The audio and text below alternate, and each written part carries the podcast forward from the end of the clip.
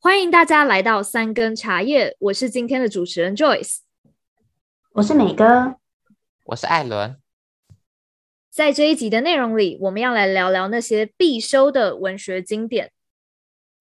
先来个前情提要好了，当初会提议说要聊这主题，其实是因为这学期教授要我们去讨论 literary canon 的这个题目。然后过去十几年，其实西方的文学经典兴起了非常多的多元化运动的风潮，像是包含现在美国的 CRT Critical Race Theory，其实也算。那背后脱离不了西方文化历史以及握有定义经典文本决定权的群体，还有政治的一些连结。好，那为什么身为外文系的学生要去思考这个呢？想当然，就是因为它会直接影响到我们学习文本的顺序，还有包含我们课程上老师给我们的必修教材。但除了文学科系的学生，其实大家都很值得去回溯自己在可能义务教育或者是大学教育以来所必须要读的一些领域的经典等等的。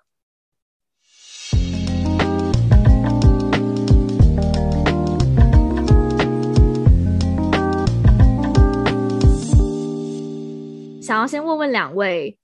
你们会怎么样去思考经典作品这件事？就可以举个例子，觉得哪些作品是经典，然后可能哪些不是？我是觉得，嗯、如果说一个作品是经典作品的话，那它应该就是会对一个国家或是整个时代来说是一个重要的作品，不论是它是在冲击世代，或者是体现这个时代。先举例冲击世代这点好了，我想要举一个是英国文学很重要的奇才，就是莎士比亚，大家一定都会知道。那他虽然是、呃、喜剧跟悲剧的创作天才，整个创作也影响了英国戏剧产业很深。那他的创作除了就是带出很多崭新的戏剧体验之外，演出的内容啊也反映了很多当时代的议题跟问题。体现时代背景的例子，那就一定要提我一个很喜欢的文学家，呃，兼艺术家，就是 William Blake，同样也是贵为英国文学界的经典作家。他所创作的诗歌也很长反映出英国工业革命低下阶级的苦痛和辛酸的生活。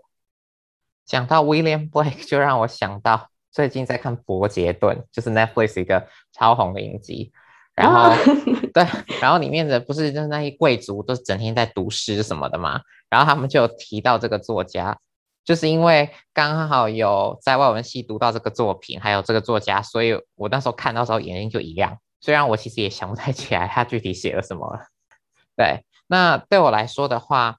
如果要成为经典，它一定要是有一定的历史意义或者是话语权比较大的作品和作家。就像我刚刚讲的，就是在伯杰顿里面，虽然呃它是一个架空历史的剧，可是它是可能众所皆知，大家会去讨论的作品，或者是大家会受到影响的作品。那因为刚刚美哥已经提了一些英文的例子，所以我就想说，我可以讲一些我自己觉得在台湾受中文教育的时候，我认为的经典。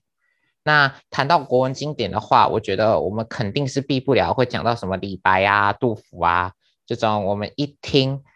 就知道的作家，就知道的这些诗人，然后或者是我们一直以来可能很推崇的孔孟之道啊等等，就像我们以前可能会有中华文化教材的这种课程。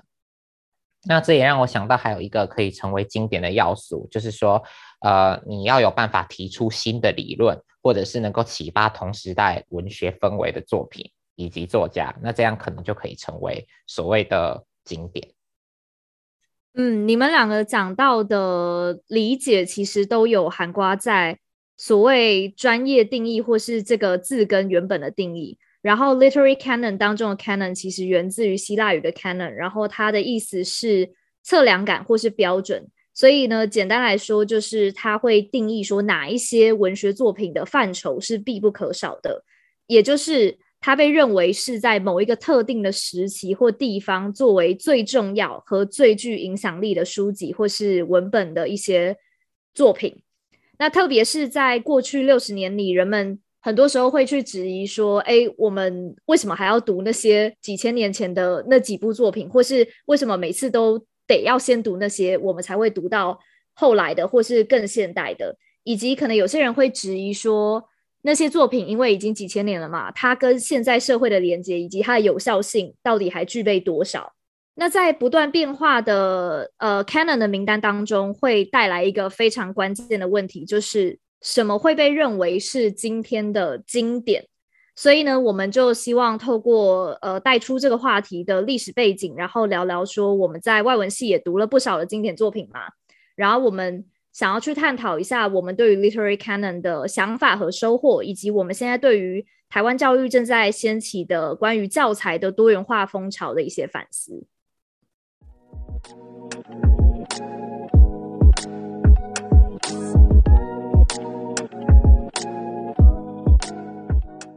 那你们刚刚各自提到自己觉得是经典的文学作品，那你觉得从这些作品当中，你们有没有觉得有什么样的共通点？我觉得应该都是对后世有一定影响的作品，就嗯，可能都是我们会在外文系读到的，那它一定就是相较起来会比较有名。我其实跟美哥差不多诶，但是如果要用白话一点讲，就是我觉得经典作品一定会很有名，就像我刚刚说的，你一定会听过。如果你是这个文化底下的人，或是你读过这个文化底下的文学，就是呃，而且他们对后世或者是文学跟文化都会起到启发性的作用。像在中文世界里面，可能很多比较后期的作家，或者是同时期的呃文学作家。他们都会受到孔子啊，或是孟子这种比较传统、正宗儒家的思潮来影响做出来的写作，所以我觉得他一定是会有带给后世一些影响的。嗯，你们刚刚讲到说，其实你们两个的综合就是说，你们觉得都是比较有名的，然后一定要对后世造成一定作用或是影响的嘛，然后。其实，在界定什么是文学经典的范畴，呃，以西方的例子来说的话，文学经典的这个范畴，其实是在一九九四年就有一个文学评论家叫哈罗德·布鲁姆，他出版了一本叫做《西方正典》的一本书。那当中他列了二十六位的所谓他觉得是正统的作家，那他的范围就是从荷马时期到 Virginia Woolf 的那个中间的这一段。有名的作品都算是，当然，其实他的选择，就他选择二十六位的这个选择，在后续也引发非常多的争论。但特别是，呃，有些人会质疑他说：“诶，凭什么是你？凭什么是你一个文学评论家来认定谁哪些作家是值得被封神的？”但其实，在这一系列的当中，大家也可以看出，普遍会被。Literary canon 收录进去的所谓正统或是经典的作家有哪些？那你们觉得在读 Literary canon 的作品当中，对你在认识可能西方社会啊，或是社会体制对于自我以及体系上面，有没有什么样的变化或挑战？我的话，我会觉得就是一个很大的变化是在于说。会比较有一个宏观的思考方式，因为我们很常就是在阅读作品的时候，会顺势就是以一个议题为一个主题去大量阅读相关的创作。嗯，像是我很记得在呃文学导读的时候，会有提到女女性主义，然后或者是说刚刚提到的呃战后的劳工阶级的平民生活等等这类社会问题，就会透过就是阅读很多不同作者观点，然后以不同的视角去了解当时。的时代对这个议题的想法，或者是说去了解当时代那个时空背景下的那些人是怎么生活的，那也因此会就是去了解到说，经过这么多时间之后，这些不同的创作对于同样的主题、同样的议题，他们思考方式的改变是如何。所以，呃，美哥的话，你是觉得说这些经典的文学当中，它能够让我们去。有点像概括性的，至少去看到当时社会大部分群体的一个样貌吗？对对对对，就是嗯、呃，就会比较以一个类似时间轴的概念吧，就是同一个议题，然后嗯、呃，当时代人是怎么想，然后之后有些作家回头看这个事件，然后他们会怎么想？嗯，所以有点像是呃，除了是看到当时代，还会有一些关键性的转变。对对对对。了解，那艾伦呢？我的话，因为我前面提到的几乎都是中文的经典文学，可是因为我自己也是外文系毕业的，所以该读的西洋作品我也多少有接触过。然后大学以前的话，读的都是比较中文居多，不像在外文系后接触到很多西方的哲学啊，还有思辨的方式。所以我觉得挑战最大的是读这些经典可以融合两个不同的视角吧，就是中文跟英文，然后把他们的经典作品要传达的概念跟内容融合在一起。就除了你的思考会更多元以外，也可能会有能力可以。采取众家之所长，就是呃，可能东方你觉得哪些观点是你比较呃支持的，或者是你比较比较受到你吸引的？那西方又有哪些思潮是你可能比较认同的？等等，然后也会因为这样更了解在不同脉络之下，我抱持的价值观还有态度是怎么样。譬如，就是同样是探讨族群议题的文学，东西方的差异为何？如果是台湾的文学，台湾会怎么讨论族群？会讨论原住民，或是讨论我们对在地的一些情感等等。那如果是美国的话，他们会怎么讨论可能黑人、白人的议题？大概是这样。然后，嗯，嗯，我觉得不管是共同还是相异之处是什么，如果有读过这些经典，你都可以透过一些自身的生命经验来做一些反思，这是一件很棒的事。哎，你讲到这个，我还蛮想要就是回应的，就是在于说，你觉得东西方就因为我们的我们自己本身的 identity 嘛，所以我们在读西方的跟我们比较遥远的一些文化，以及我们自己身为东方的呃 identity 的人是怎么样再去吸收这些与自己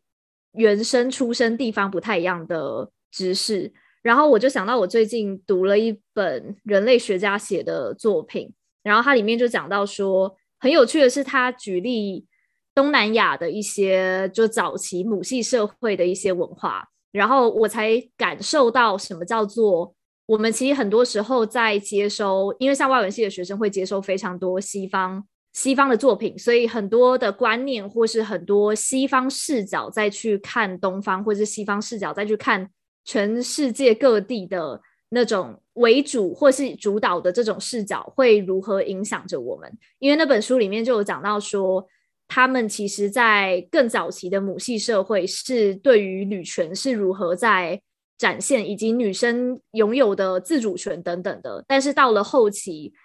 呃，为什么现在东南亚会被我们认为成是那种可能保守或是民风就没有那么开放的一个印象？也是受到西方视角的影响，所以我觉得蛮有趣的是，在我们作为东方的 identity 之下，以及可能更 specific，就是说我们是台湾人，然后从台湾人看可能东方或是中文世界知名的作品，以及我们在接触西方的作品之后，用西方的滤镜去看其他东西，就会发现很有趣。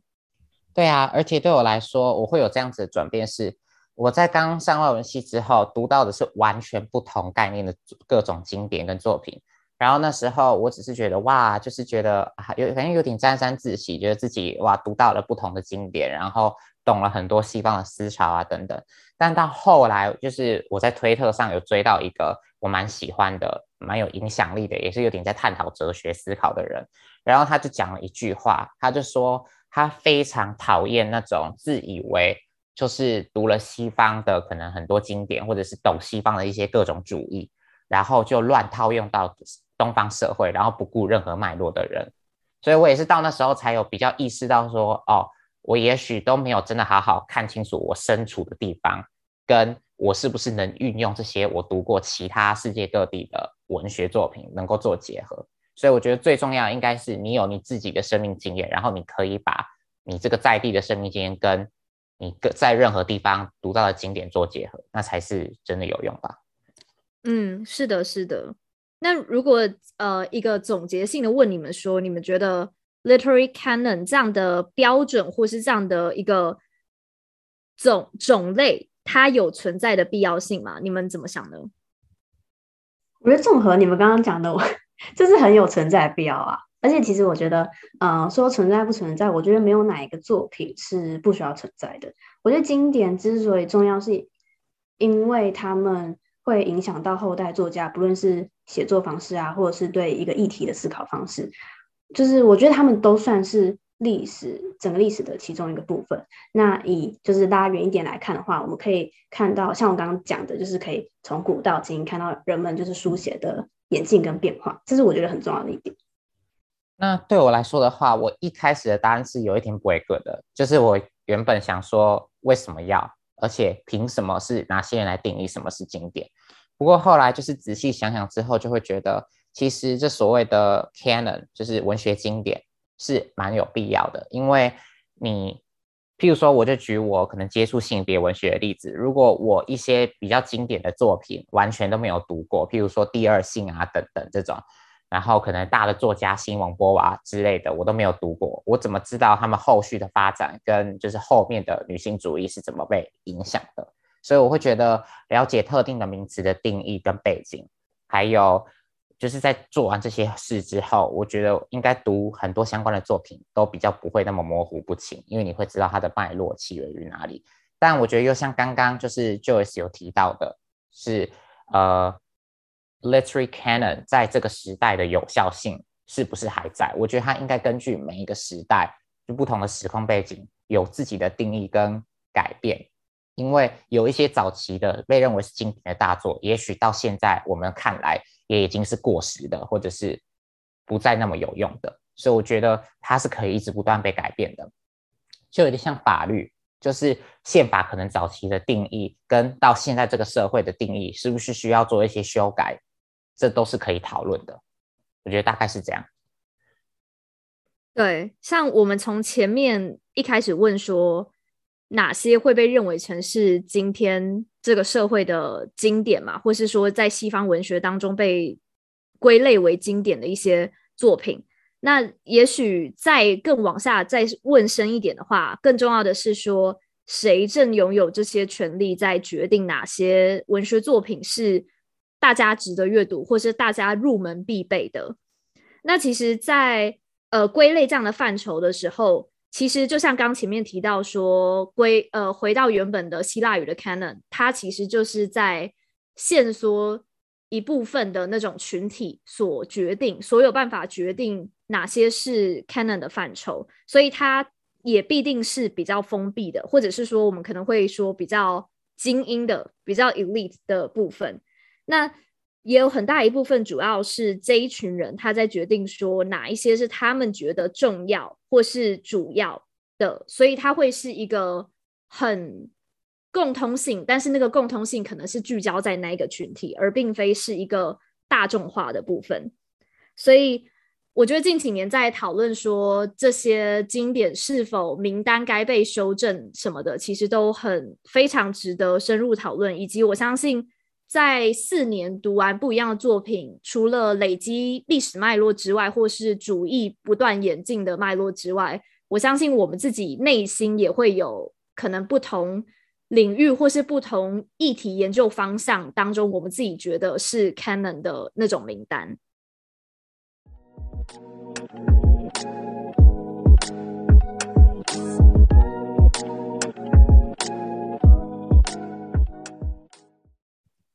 那其实，在台湾近几年也对教材，就是义务教育的教材，有非常多类似的倡导运动，像是从更早期国定编译的版本，也就是可能整个国家只有一种版本，然后到现在是多元教科书，呃，教科的出版社。那第二个呢，也就是最近在更近期针对国文教材的内容选文的争议。想要问一下你们两个有没有关注这些议题，然后对于这些议题有没有什么样的想法？那我先来讲好了，我来讲一下，就是我到了美国之后，我观察台湾跟美国在中小学义务教育的版本上的差异。那像刚刚 Joyce 有提到，台湾现在可能是有很多元教科书的出版社，可是其实台湾还是不会脱离，就是所谓的一纲多版。那一纲多版的意思就是，我今天可能有很多不同的出版社，但是我们教的东西顶多是顺序不一样，或者是可能深浅稍微差了一点，可是都脱离不了那些经典。譬如说国文固定的经典，你可能一定要读到哪些，这些是你不可能缺少的。那我觉得美国比较不一样的是，就是当然我西方社会比较了解到是美国，我不知道其他国家怎么样。他们是没有特定版本，也没有所谓的特定的一个纲要。所以从文学的历史角度来说，呃，台湾再多的版本，大家基本上会学到内容是差不多的。但美国就不一样，他们没有特定年纪一定要读到的作品和内容，所以同年龄的学生的水平可以差非常多。我就举一个例子好了，就是我有一个朋友，他是在学校当那种实习，就是呃行政跟教学。他就说，因为他待过两个学校，而且是同一个城市的两个学校，光英文这一科，两个学校的做法就不一样。有一个学校，他们的英文是分听说读写，就是非常的细，就是该教的都有教。另外一个学校，他比较没有那么注重英文这一科，所以他就把英文这一科统称为 English Art 或者是 English Language，类似这种，然后就变成可能什么都教，但这一堂课就是比较松散，没有像可能听说读写都分的学校教的这么的细。所以你一定可以想象，就是这两个学校在文学的经典教导上面，一定选材会有所差异。我觉得这个是跟台湾差蛮多的地方，可能跟呃。地方的大小啊，等等也都有差异，大概是这样子。那美哥怎么看呢？我觉得存在与否这件事情，我还是支持经典都应该被保存的。不过回应到呃先前 Joyce 提出的经典的时效性，我觉得其实现在很多人是在思考我们可以给予学生什么，然后学生如何去透过阅读古文，然后得到什么。那有看到就是对。重新筛选、删减古文的支持者说，记忆中的古文很常都是赞扬德政、呃劝谏帝王、向阳田园生活等等之类的文章，那跟现在学生的连接很少，无法取得真正的共鸣，那进而无更无法去给予学生在这个时代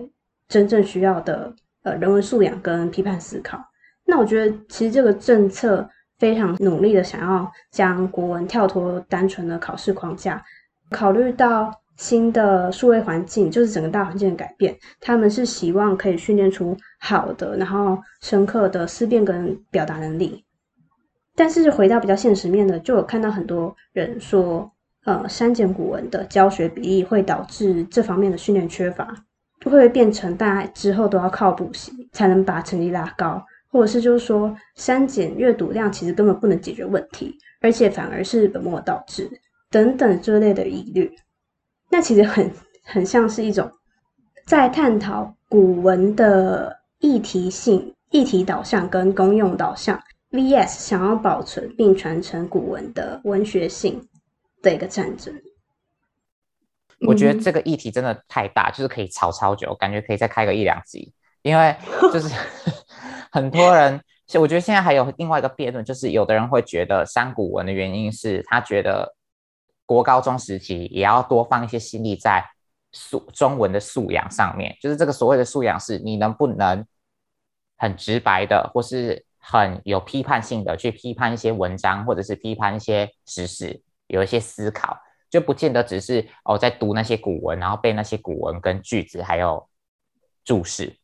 等等，所以我觉得现在也有蛮多这方面的辩论，但我觉得这种教育上的争吵真的是全世界各地都有。就像美国，可能现在南部是佛罗里达，他们是不准，就是可能小学三年级以前的孩童接触到任何对于性别认同相关的教材，就他们有立法。然后可能像呃东岸有很多城市，他们现在会在提倡就是所谓的种族的这种教学。然后可能种族还有分，你是要教黑人还是教呃亚裔，就是这种比较少数族群的。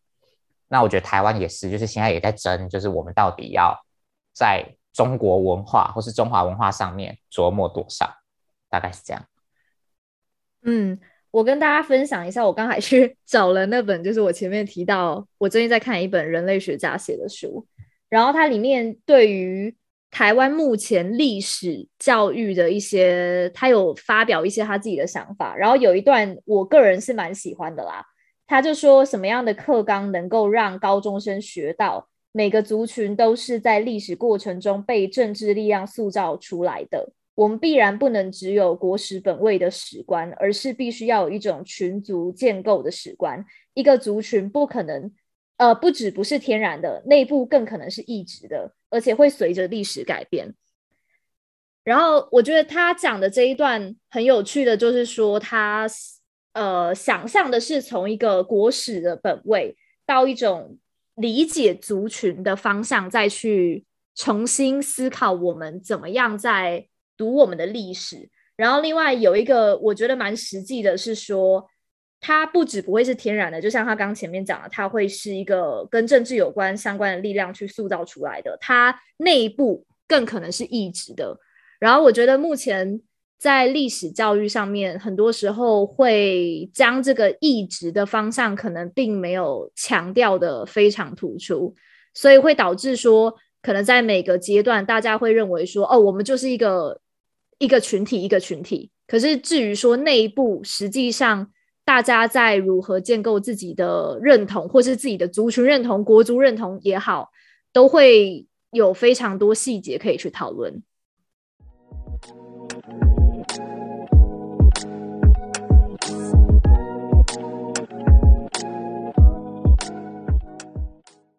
那今天的主题呢，呃，是一个蛮 heavy 的主题啦，因为 literary canon 能吵得非常非常多，然后套用在不同国家、不同呃不同科目都有非常多可以去延伸讨论。那我们今天主要就是带出一点，我们自己身为外文系学生读了非常多经典作品，当然也不见得到非常多，就读了不少的经典作品之后的一些挑战跟反思。然后我们也在这四年，我觉得到了比较后段的，可能大三、大四开始关注特定的社会议题之后，就有去反思自己过往读的那些经典或必读是如何被安排或选择的，以及我们是如何受到不同老师他自己研究的领域方向而挑选的文本有所不同。那另外最后就是思考说，可能背后决定这些选择的群体，还有一些政治的牵扯是什么？那在这当中，重新去从必读的经典当中去找到属于自己未来自主学习的时候会想要探索跟延伸的议题跟主题。每次聊到这种可能比较沉重或者是比较认真的话题。我们都会面临到一个，嗯，我刚破音，我们都会面临到一个难处，就是 会觉得说，因为这种东西通常很难三言两语就可以用讲话的把它讲完，所以我们也会想说，那我们到底讲得够不够清楚，或者我们要讲到多少？但我觉得播客最重要，或者是一个最嗯核心的一个。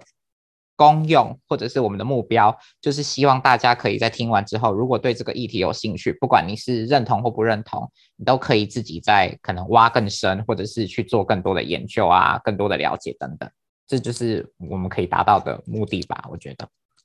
就我们帮你破冰这样，是不用讲成这样。然后另外我是觉得说，呃。大家也不用觉得说哦，好像只有文学相关科系，或是对于文学那种读很多经典的人才必须要去思考这个问题。光是我们自己在义务教育读的那些呃作品或是文本，都非常值得回去思考。说，哎，为什么从那个时期是挑这一篇？为什么是挑那一个作家等等的？没错啦。好。那今天我们讨论了我们所理解的 literary canon 是什么，以及 literary canon 的原本的字根的意思是什么，以及它所带来给我们什么样的帮助和影响，还有放到今天台湾在教育的情境下有哪些类似的提倡运动。欢迎留言跟我们分享你的想法，也欢迎在评论区跟我们互动。耶，yeah, 那想要更多了解我们的频道和收到及时的更新讯息，可以关注我们的 IG 和 Twitter。那我们下周见，拜拜拜拜，拜。